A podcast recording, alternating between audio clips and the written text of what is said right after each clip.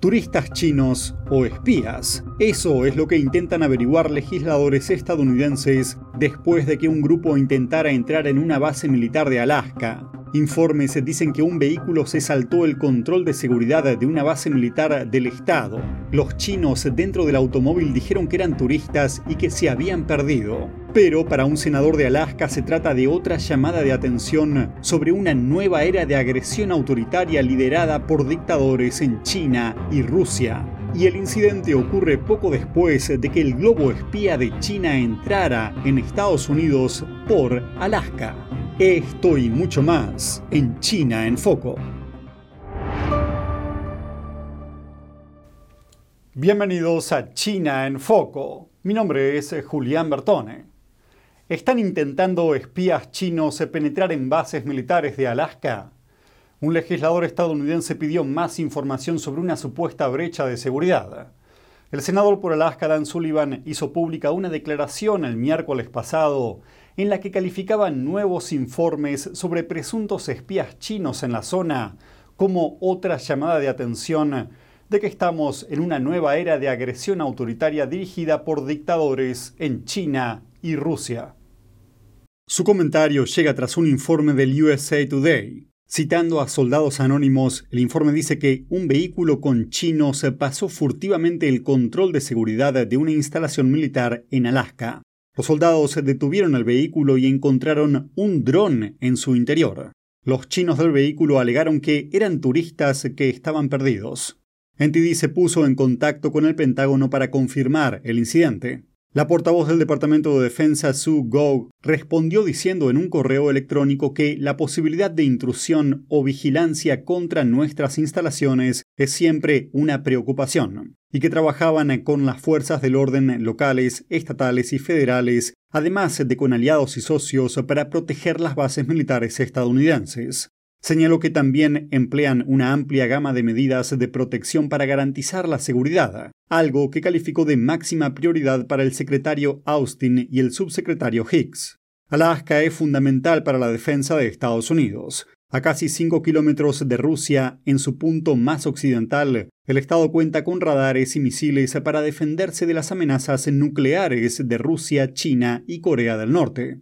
Alaska también alberga tres grandes bases militares, una en Anchorage y dos cerca de Fairbanks. También cuenta con los aviones de combate más avanzados de la Fuerza Aérea estadounidense, los F-22 y los F-35. En 2019, un estudiante chino fue condenado a un año de cárcel por tomar fotos en una base aérea militar de Florida. El estudiante llamado Chao Chiang Li tenía 20 años. Su abogado dijo, al igual que en el caso recién comentado, que era un turista que se había perdido, pero la cámara y el celular de Chao solo tenían fotos sobre la base militar.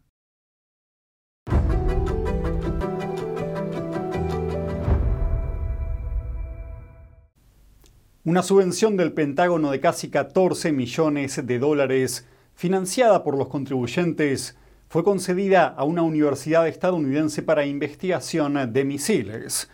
El problema es que el programa de tecnología militar avanzada de la universidad se lleva a cabo junto a un instituto vinculado al ejército chino. Un programa de investigación sobre armas hipersónicas y un instituto vinculado al ejército chino comparten el mismo campus en una pequeña universidad de Nueva York. Pero hay más.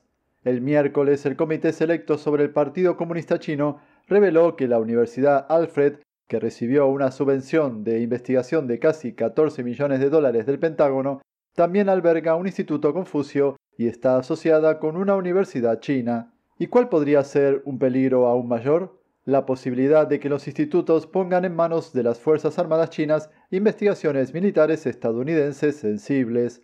Derek Scissors, investigador principal del American Enterprise Institute, afirma que las lagunas jurídicas de estos programas podrían tener consecuencias terribles para Estados Unidos.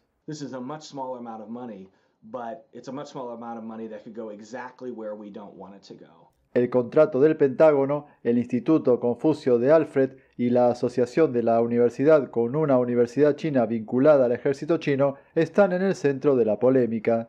El presidente del panel de la Cámara de Representantes, Mike Gallagher, envió cartas sobre estos asuntos al secretario de Defensa, Lloyd Austin, y al presidente de la Universidad Alfred.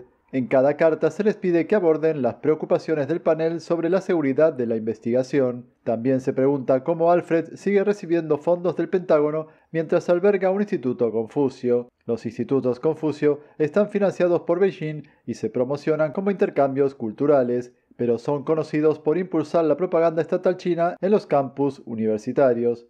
También son fundamentales para ayudar al régimen a robar tecnología e investigación de Estados Unidos. El año pasado, investigaciones descubrieron que más de 150 científicos del principal laboratorio nuclear de Estados Unidos fueron contratados por China para llevar a cabo investigaciones para el régimen. Por ello, a partir de octubre, todas las universidades que sigan albergando institutos Confucio tendrán prohibido recibir dinero del Pentágono, a menos que obtengan una exención especial.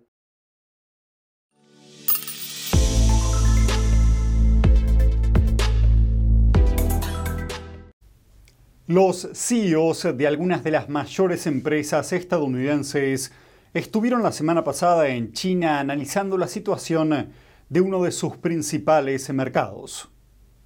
Elon Musk, líder de Tesla y Twitter, Jamie Dimon, director general de JP Morgan Chase, y Laxman Narasimhan de Starbucks fueron algunos de los nombres más destacados. Tras las visitas anteriores de Tim Cook de Apple, Albert Bourla de Pfizer y Mary Barra de General Motors y líderes de otras empresas mundiales. Esta serie de visitas pone de relieve la importancia del mercado de China. Ahora mismo la incertidumbre planea sobre el entorno empresarial en el país. Las recientes medidas represivas de Beijing causaron escalofríos entre las empresas estadounidenses que operan en China. El régimen también intervino recientemente dos empresas estadounidenses, Capvision y Mintz. Otro gigante de la consultoría estadounidense Bain Company declaró que la policía china interrogó a empleados de su oficina en Shanghai. Pero Elon Musk, presidente de Tesla, recibió una calurosa bienvenida en China. El ministro de Asuntos Exteriores del país, Qin Gang, afirma que China pretende crear un entorno mejor para empresas como Tesla.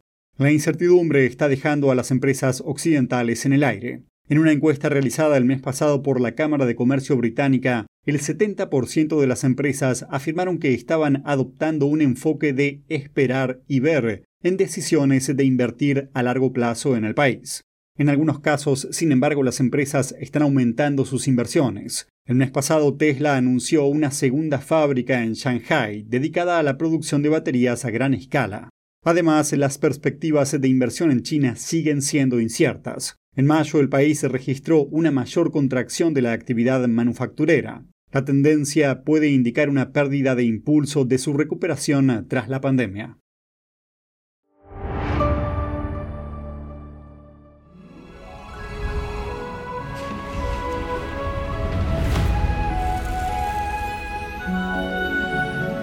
Miss NTD primer certamen mundial de belleza tradicional china de NTD. Beijing arremetió contra un nuevo acuerdo comercial entre Estados Unidos y Taiwán. La portavoz del Ministerio de Asuntos Exteriores de China, Mao Ning, declaró el viernes que China deplora firmemente cualquier intercambio oficial entre países que mantienen relaciones diplomáticas con Taiwán país que describió como una provincia de China. Esto es lo que sabemos. Beijing reclama a Taiwán como parte del territorio de China continental, aunque el Partido Comunista Chino nunca gobernó la isla. Las declaraciones del Ministerio de Asuntos Exteriores se producen un día después de la firma del acuerdo. Taiwán y Estados Unidos iniciaron conversaciones el pasado agosto en el marco de la llamada Iniciativa Estados Unidos-Taiwán sobre el comercio del siglo XXI. Esto ocurrió después de que Washington excluyera a Taiwán de su iniciativa comercial para Asia llamada Marco Económico Indo-Pacífico. El mes pasado ambas partes llegaron a un acuerdo sobre la primera parte de su iniciativa comercial el acuerdo abarca los procedimientos aduaneros y fronterizos, las prácticas reguladoras y las pequeñas empresas. Se espera que el pacto abra la isla a más exportaciones estadounidenses y aumente la capacidad de Taiwán para defenderse de la coerción económica de China. Según la Oficina del Representante Comercial estadounidense, las futuras negociaciones abordarán áreas comerciales más complejas, entre ellas la agricultura, el comercio digital, las normas laborales y medioambientales, las empresas estatales y las políticas y prácticas no comerciales. Este domingo 4 de junio se cumplió el 34 aniversario de la masacre de la plaza Tiananmen, ocurrido en 1989 en China. Y para la fecha se abrió una nueva exhibición en la ciudad de Nueva York para recordar las protestas y a las víctimas. El Museo Memorial del 4 de junio en la ciudad de Nueva York abrió este viernes. Se ubica en el cuarto piso de un edificio de oficinas cerca de la estación Penn. Esta es la única exposición permanente en el mundo sobre la masacre de la plaza Tiananmen. La razón por la que esta exposición conmemorativa está aquí es porque el Partido Comunista Chino cerró por la fuerza el museo del 4 de junio de Hong Kong en septiembre de 2021 Así que la intención del PSC es muy clara, encubrir la historia y hacer que el mundo olvide los crímenes que ellos cometieron. La exposición presenta toda una serie de recuerdos sobre las protestas y la masacre, toallas ensangrentadas, pancartas empapadas de sangre, recortes de periódicos, cartas e incluso una tienda de campaña utilizada por los estudiantes durante su manifestación de siete semanas. Cada artículo aquí tiene una historia detrás, porque el gobierno chino quiere borrar la memoria por completo. Cualquiera que haya guardado un artículo así está en riesgo. El museo es el único lugar en Estados Unidos donde las personas pueden ver físicamente los artefactos de los eventos de hace 34 años. John Feng Suo, ex líder estudiantil de las protestas, espera que los afectados estén ahora a salvo en Nueva York, lejos de la autoridad directa del Partido Comunista Chino. Uh, Esto para nosotros es tremendo, es nuestro santuario, es nuestra base de operaciones, es un lugar donde podemos conmemorar a los que murieron y recordar la lucha por la libertad de millones de personas. Las conmemoraciones públicas de la masacre de la Plaza Tiananmen están estrictamente prohibidas en China. Este año, las autoridades de Hong Kong también encarcelaron a tres líderes de un grupo que había organizado vigilias para conmemorar la masacre.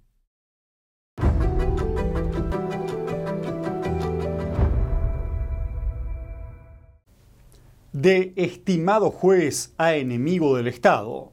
Un letrado chino renunció a su carrera para defender la justicia. Hablamos con Chong Xinhua, ex juez de la provincia china de Zhejiang, para conocer su historia. Chong Qinghua se convirtió en una espina clavada en el corazón de Beijing tras hacer la siguiente declaración en 2012. Dije que después del decimoavo Congreso del Partido Comunista Chino, si Beijing no levantaba la prohibición de la libertad política y de expresión, yo sería el primero en anunciar mi retirada del PSC. Entonces formaría un partido de oposición para derrocar su dictadura. Las palabras de Chong lo pusieron inmediatamente bajo la amenaza y vigilancia del régimen comunista chino. En aquel momento el ex juez abandonó la judicatura para ejercer la abogacía durante cuatro años. Su decisión estuvo impulsada por la falta de independencia judicial en la China comunista. Más tarde, Chong se vio envuelto en una operación policial a escala nacional contra defensores de los derechos humanos. Cientos de abogados y activistas fueron detenidos el 9 de julio de 2015.